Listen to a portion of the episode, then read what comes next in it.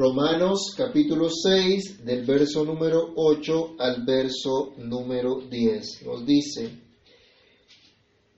y si morimos con Cristo, creemos que también viviremos con Él, sabiendo esto, que Cristo, habiendo resucitado de los muertos, ya no muere. La muerte no se enseñorea más de Él, porque en cuanto murió, al pecado murió, una vez por todas, mas en cuanto vive, para Dios vive. Amado Padre que estás en los cielos, en el nombre de nuestro Señor Jesucristo queremos darte muchas gracias por tu bondad, tu fidelidad, por esa misericordia que tú has querido tener para con cada uno de nosotros. Amado Señor, te rogamos en esta hora que a la luz de tu palabra seas tú obrando en cada uno de nosotros, que tu Espíritu Santo vivifique tu palabra en cada uno de nosotros, podamos Dios exaltarte, glorificarte con todo nuestro corazón, podamos regocijarnos en tu palabra, en tu verdad. Padre, ayúdanos por favor y permite que todo nuestro pensamiento, nuestra atención esté puesta solamente en ti. En el nombre de Cristo Jesús te lo pedimos dando muchas gracias. Amén y amén. Estamos estrechamente unidos a Cristo, tanto en su muerte como en su resurrección, es lo que hemos estado eh, hablando, lo que hemos estado estudiando desde que comenzamos el capítulo 6 de la carta a los romanos.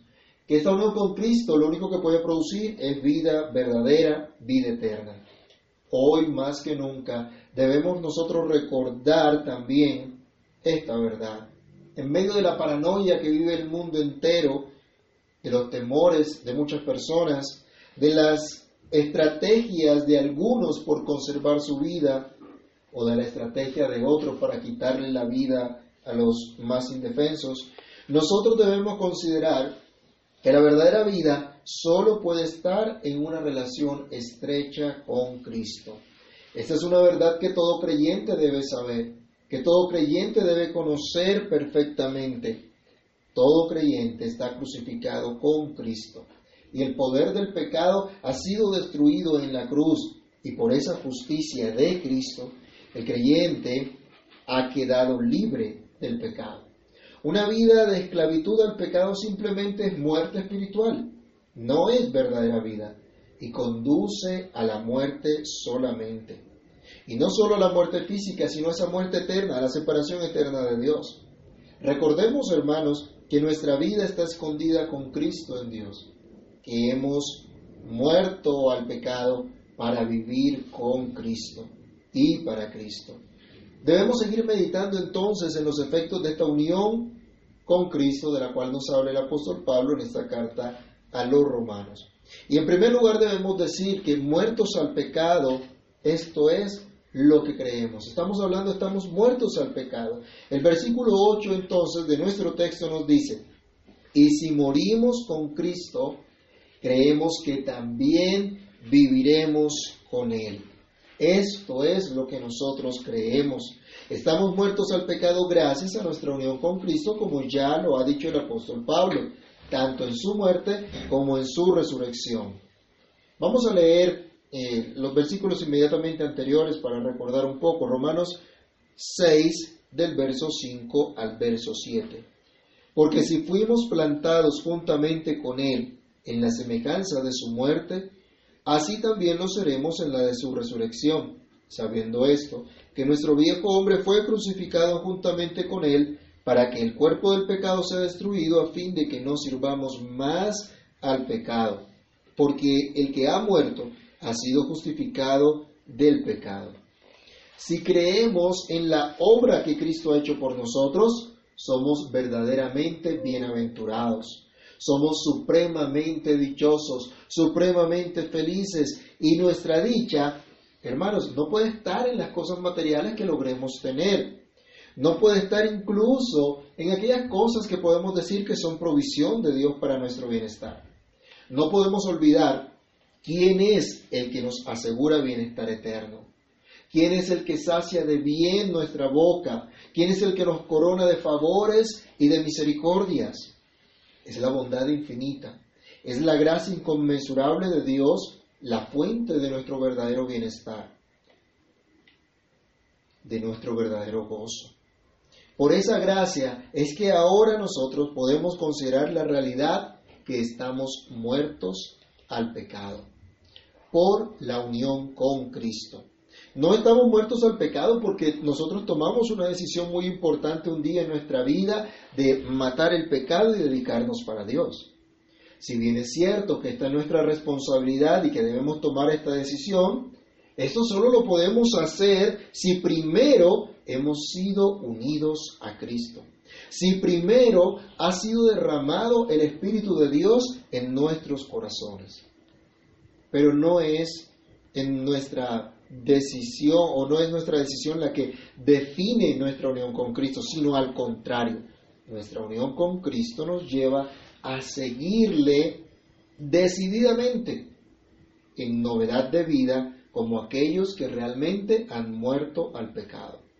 Por eso es que en este versículo 8 se nos dice, si hemos muerto con Cristo, es la primera condición que se coloca antes de definir que vamos a resucitar con Él, que vamos a vivir con Él. Habiendo dicho antes, Pablo, que fuimos plantados juntamente con Cristo en su muerte, en una muerte como la de Cristo, estrechamente unidos a esa muerte de Cristo, habiendo sido crucificados con Cristo, al haber sido Cristo nuestro representante y nuestro sustituto, si hemos muerto con Cristo, si estamos unidos a Cristo en verdad. ¿Crees esto, amado hermano? ¿Crees de verdad que has sido unido a Cristo por medio de la fe en su sangre? Por la fe en la obra del Cordero de Dios inmolado desde antes de la fundación del mundo? ¿Crees que Dios te trajo a esta unidad con Él y con su pueblo que es la iglesia, la cual Cristo compró por su sangre? ¿Crees que eres parte del pueblo que debe expresar esa unidad verdadera gracias a esa estrecha unión con Cristo? Hermanos, aquí tenemos grandes aplicaciones para nuestra vida, para nuestra comunidad local como miembros del cuerpo de Cristo. Si estamos unidos a Cristo, cada uno por la fe, estamos también unidos como cuerpo, como todo un cuerpo. Cristo no mutila su cuerpo y cada miembro tiene una función en particular. Si hemos muerto al pecado es porque estamos unidos a Cristo y unidos a su cuerpo. Todo el cuerpo ha muerto al pecado. Todo el cuerpo ahora vive para Dios. Pero cada hogar representado en los que me escuchan hoy tienen igualmente un llamado a la unidad en base a la unión con Cristo, porque pertenecen a un mismo cuerpo. ¿Cómo vivimos esto en la práctica? Los niños que me están escuchando, ¿ustedes entienden que también son parte del cuerpo de Cristo? ¿Que ustedes también están unidos a Cristo? Bueno, también tienen un llamado a la unidad en base a esa unión con Cristo porque pertenecen a ese a ese mismo cuerpo. Ustedes están unidos a Cristo, no solo a su familia nuclear. Hermanos, nuestros hijos también están unidos a Cristo. También le pertenecen a Cristo. ¿Se acuerdan cuando trataron de apartar a los, a, los niños cuando el Señor estaba enseñando y todos querían estar cerca de Él y vivan los niños? ¿Qué fue lo que Él dijo? Dejad a los niños venir a mí y no se lo impidáis porque de los tales es el reino de los cielos. Pero también la Biblia nos enseña, cuando estamos casados, nuestro cónyuge también pertenece a Cristo. Porque Él dice, los dos serán una sola carne. Si hemos entrado en esa relación de pacto por la fe en nuestro Señor Jesucristo, somos uno con Él. Miremos, por ejemplo, 1 Corintios 6, del 15 al 17, para que pensemos en nuestra unión con Cristo. Primera carta del apóstol Pablo a los Corintios, capítulo 6, del verso 15 al 17.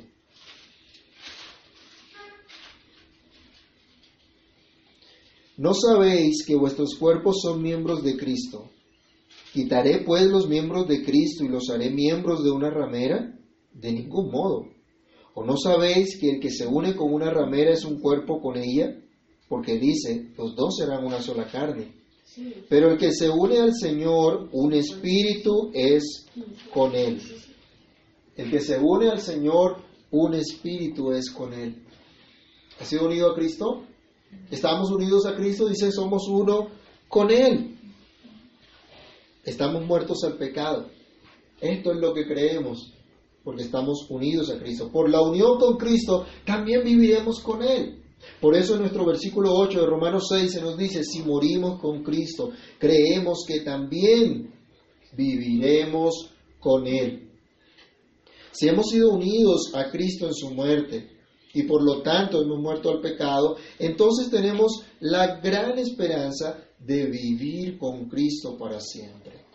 No solo el día que Cristo venga y seamos transformados en un abrir y cerrar de ojos, o el día que el Señor nos llame a su presencia, sino que desde ahora, aquí y ahora, ya estamos unidos a Él. Solo aquellos, solo aquellos que han muerto al pecado pueden disfrutar de paz con Dios, como veíamos en Romanos 5.1. Solo aquellos que han muerto pueden disfrutar de comunión con Dios gracias a que han sido justificados, han sido librados, han sido liberados del pecado. Precisamente Solo en estos se cumple la dicha de la que habla el salmista. La comunión íntima de Jehová es con los que le temen y a ellos hará conocer su pacto. Hermanos, ahora podemos vivir en comunión con Dios. Ahora podemos acercarnos al Señor con un corazón sincero.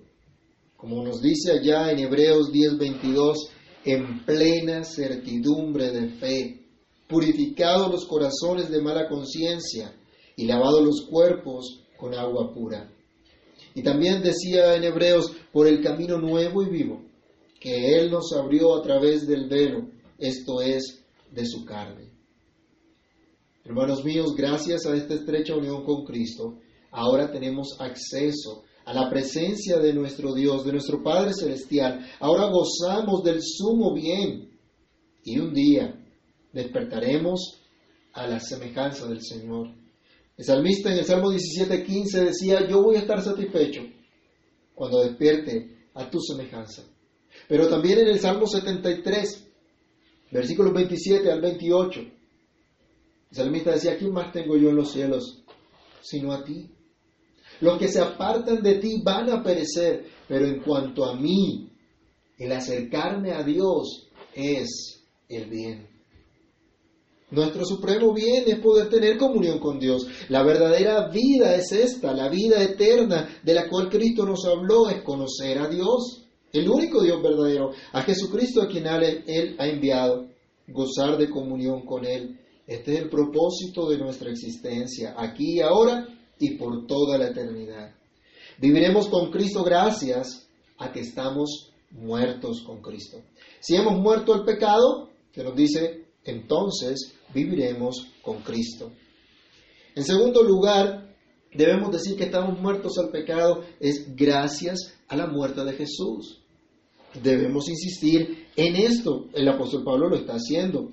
Así dice entonces nuestro segundo punto. Ya lo hemos dicho, Pablo ya lo ha recalcado, pero insiste en mostrarlo cada vez. Nuestra unión estrecha con Cristo en su muerte nos comunica, nos comunica los beneficios de Jesús quien llevó a la, quien llevó nuestros pecados en la cruz, quien fue la muerte de cruz. Dice nuestro texto, Romanos capítulo 6, versículo 9 y 10, sabiendo que Cristo, habiendo resucitado de los muertos, ya no muere, la muerte no se enseñorea más de él, porque por cuanto murió, al pecado murió una vez por todas.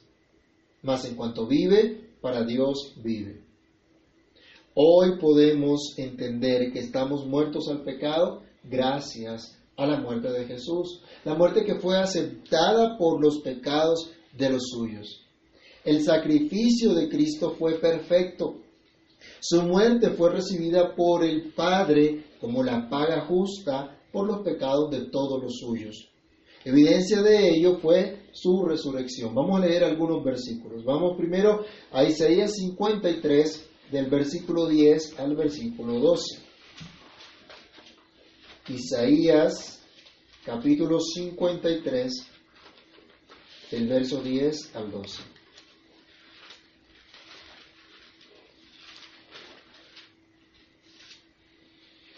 Con todo eso, Jehová quiso quebrantarlo, sujetándolo a sujetándole a padecimiento. Cuando haya puesto su vida en expiación por el pecado, verá linaje, vivirá por largos días. La voluntad de Jehová será en su mano prosperada. Verá el fruto de la aflicción de su alma y quedará satisfecho. Por su conocimiento justificará mi siervo justo a muchos y llevará las iniquidades de ellos. Por tanto yo le daré parte con los grandes y con los fuertes repartirá despojos, por cuanto derramó su vida hasta la muerte y fue contado con los pecadores, habiendo él llevado el pecado de muchos y orado por los transgresores. Aquí se nos dice, Cristo llevó nuestro pecado. Y el Padre aceptó este sacrificio. Fue perfecto este sacrificio y ahora vive por los siglos, lo que el profeta llamaba por largos días. Pero vayamos también a lo que ya Pablo ha dicho en Romanos capítulo 3, versículo 24 y 25. La carta a los romanos,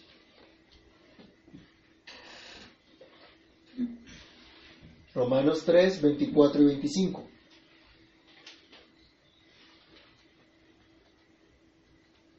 Sabiendo, siendo justificados gratuitamente por su gracia, mediante la redención que es en Cristo Jesús, a quien Dios puso como propiciación por medio de la fe en su sangre, para manifestar su justicia, acaso haber pasado por alto en su paciencia los pecados pasados. Otra vez la justificación por la fe en Cristo. Quiera Dios, hermanos, que nosotros podamos comprender la grandeza de esto. No importa cuántas veces lo escuchemos.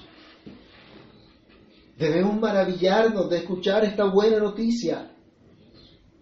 Dios recibió el sacrificio de Cristo por nuestros pecados, lo aceptó.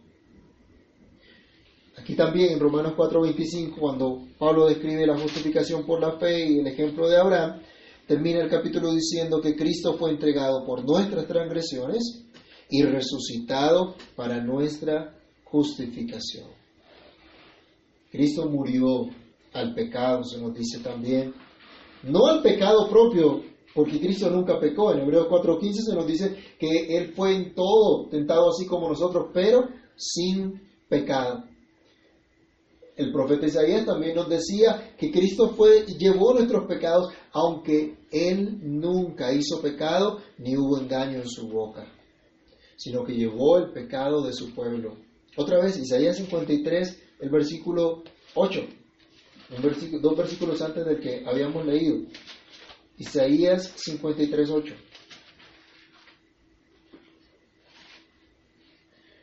Que se nos dice, y por la rebelión de mi pueblo fue herido. Así que de esta manera, hermanos, podemos decir efectivamente que estamos muertos al pecado gracias a la muerte de Cristo, a la cual estamos estrechamente unidos, de modo que nuestra vida no puede estar rendida al pecado, porque con Cristo fue crucificada nuestra naturaleza pecaminosa para destruir el cuerpo del pecado, como ya hemos visto. ¿Crees realmente que estás unido a Cristo en su muerte? Al morir Cristo al pecado, tú también lo has hecho, porque estás unido a Cristo. Cristo llevó tu culpa para que ahora no la tengas que cargar tú. No importa si eres niño, si eres joven, si eres adulto, si eres anciano, estás unido a Cristo y gracias a su muerte en la cruz tú debes considerarte también muerto al pecado. Si es que en verdad estás unido a Cristo. Si es que el significado de tu bautismo ha sido una realidad en tu vida. Si es que el Espíritu de Dios realmente mora en tu vida. En Romanos 8.9 el apóstol Pablo nos, nos está diciendo también, mas vosotros no vivís según la carne, sino según el Espíritu. Si es que el Espíritu de Dios mora en vosotros. Y si alguno no tiene el Espíritu de Cristo, no es de Él. Hoy podemos decir que estamos muertos al pecado gracias a la muerte de Cristo, realizada una vez por todas. El comentarista Hendrickson nos informa que, según la mitología pagana, ciertas deidades constantemente mueren y resucitan. No así con Jesús. Cristo murió al pecado de una vez por todas. No es necesaria varias muertes y resurrecciones. Vayamos a Hebreos capítulo 10, versículo 12. La epístola a los Hebreos capítulo 10, el verso 12. Nos dice, pero Cristo, habiendo ofrecido una vez para siempre un solo sacrificio por los pecados, se ha sentado a la diestra de Dios. Una sola vez, un sacrificio perfecto, un sacrificio completo, fue lo que hizo nuestro Señor Jesucristo. Murió al pecado una vez por todas. No era necesario más muertes y resurrecciones. Una sola vez murió. Una sola vez fue necesario su sacrificio porque fue perfecto. Una sola vez se entregó y fue suficiente para asegurarnos el perdón de todos nuestros pecados, para declararnos inocentes delante de Dios el Padre.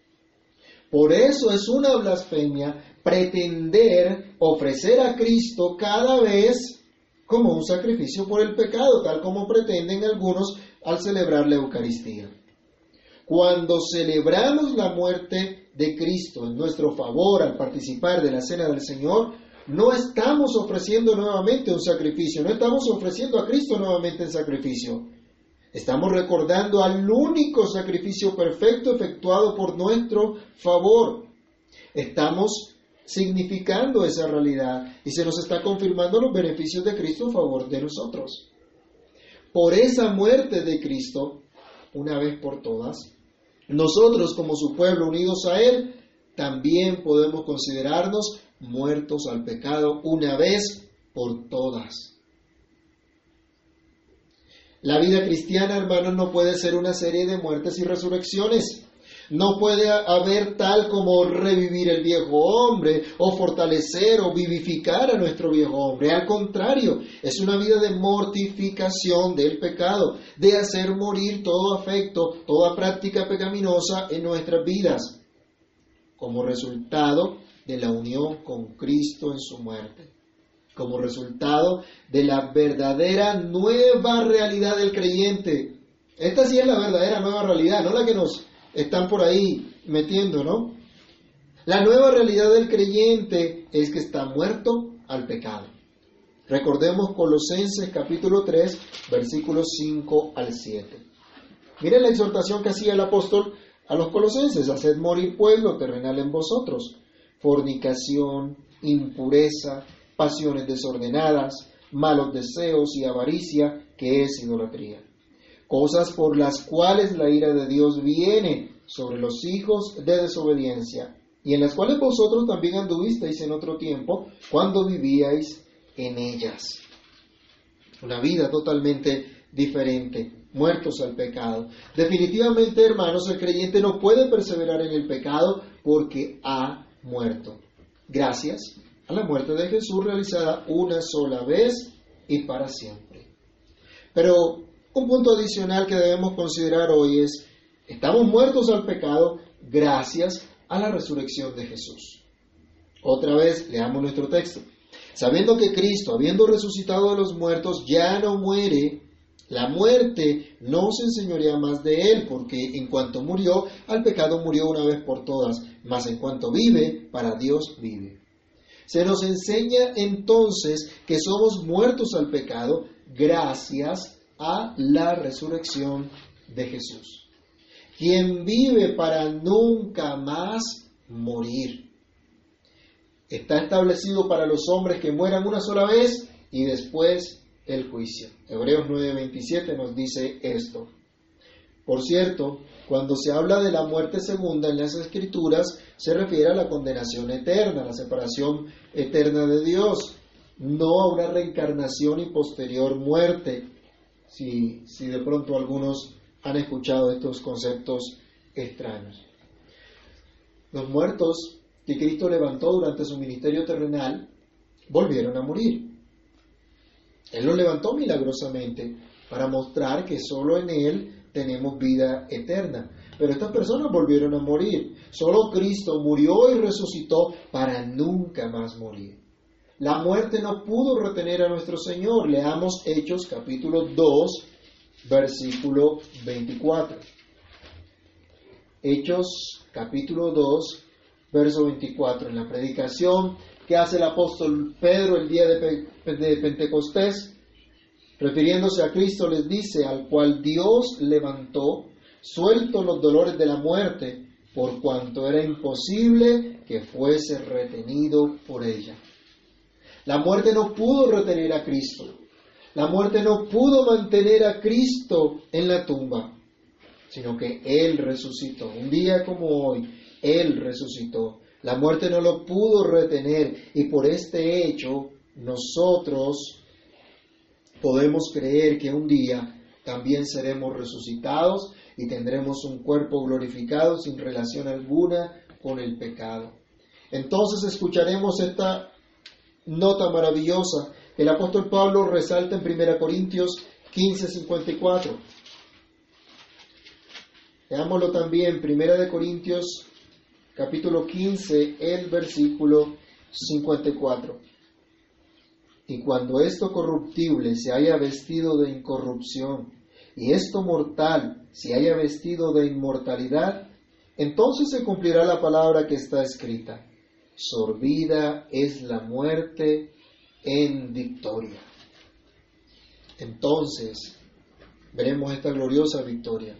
Hermanos, es gracias a Cristo, quien venció la muerte, habiendo resucitado de entre los muertos, que nosotros hoy aspiramos a una vida nueva. Entendiendo que estamos muertos al pecado. Porque Cristo vive, nosotros también viviremos. Así habló el Señor también en el Evangelio de Juan capítulo 14 versículo 19. La muerte no se pudo enseñorear de Cristo. La muerte no pudo gobernar sobre Cristo, sino que Cristo gobernó sobre ella. Leamos por favor Apocalipsis capítulo 1, versículo 18.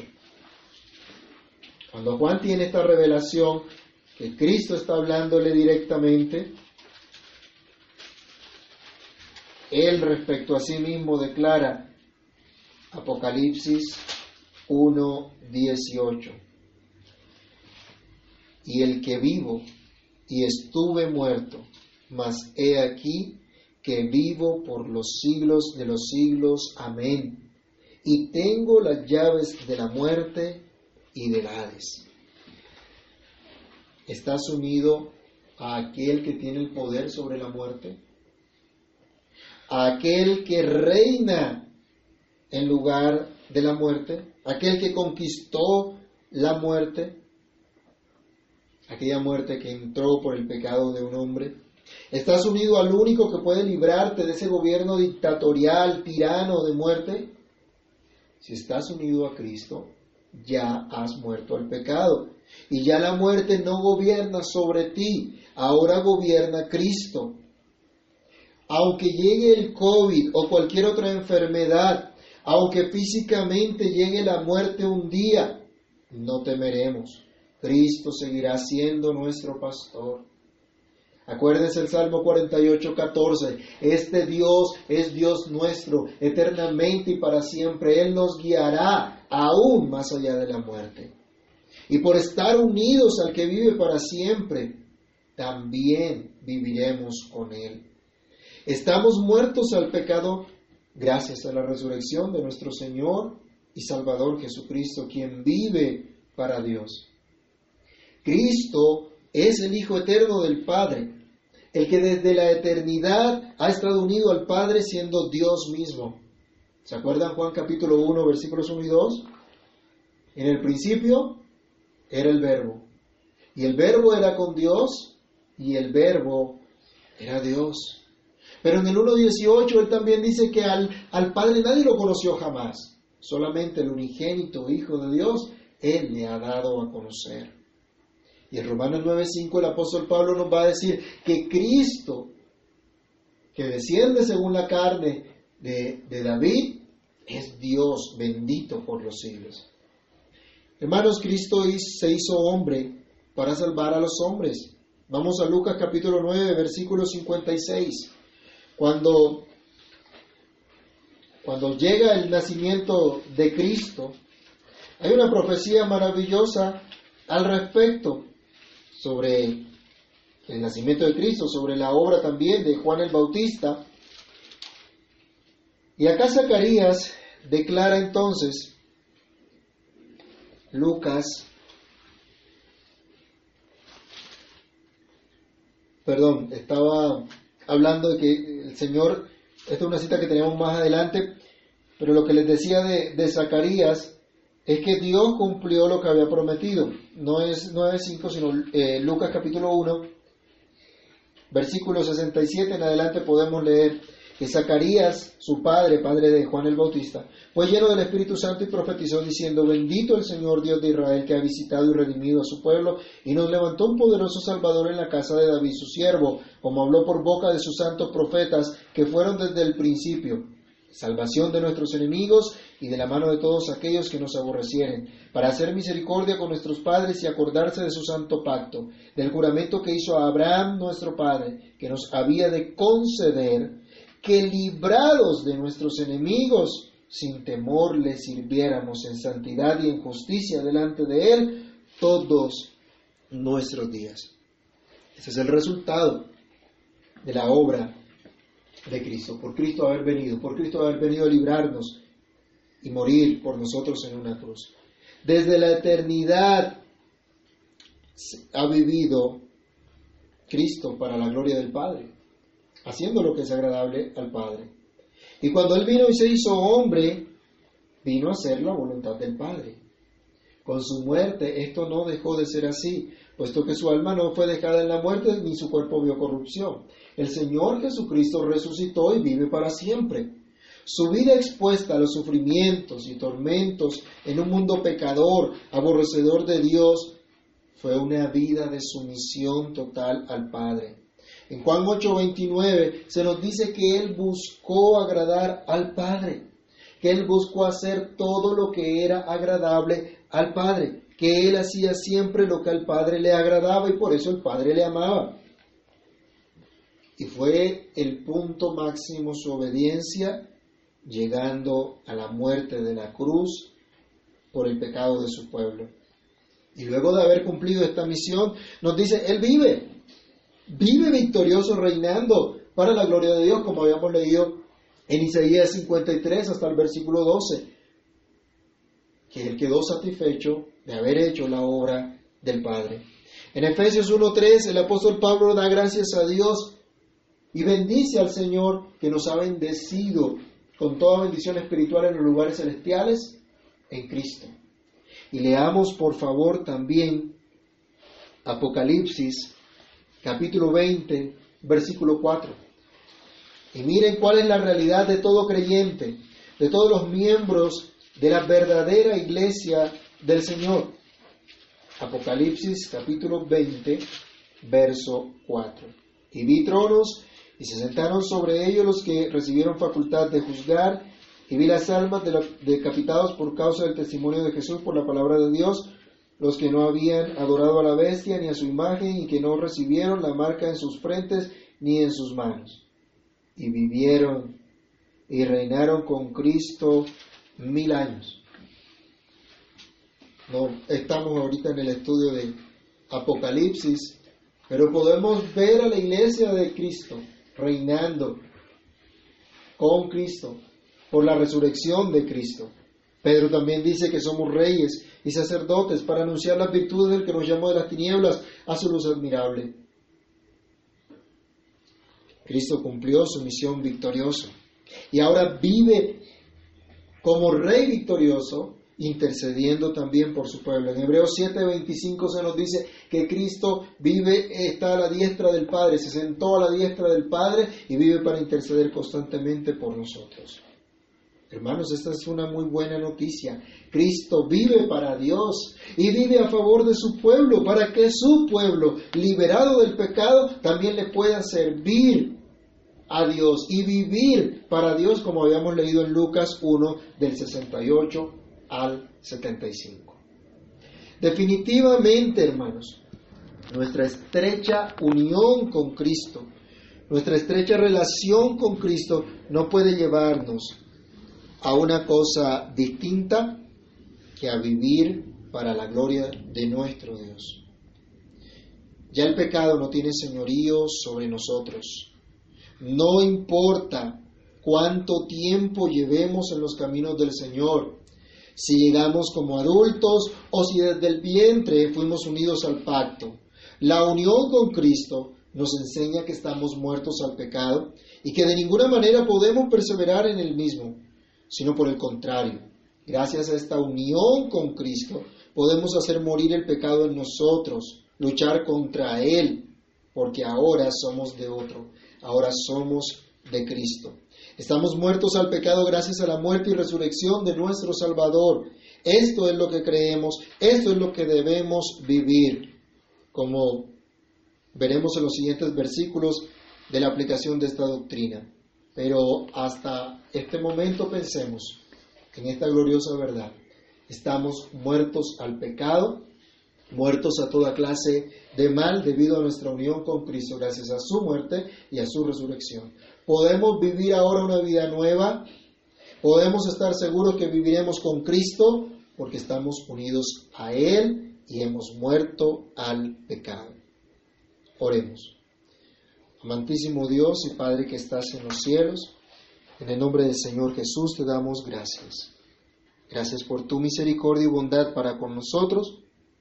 Gracias Señor por mostrarnos esta gran verdad, que Cristo Jesús nos ha dado verdadera vida.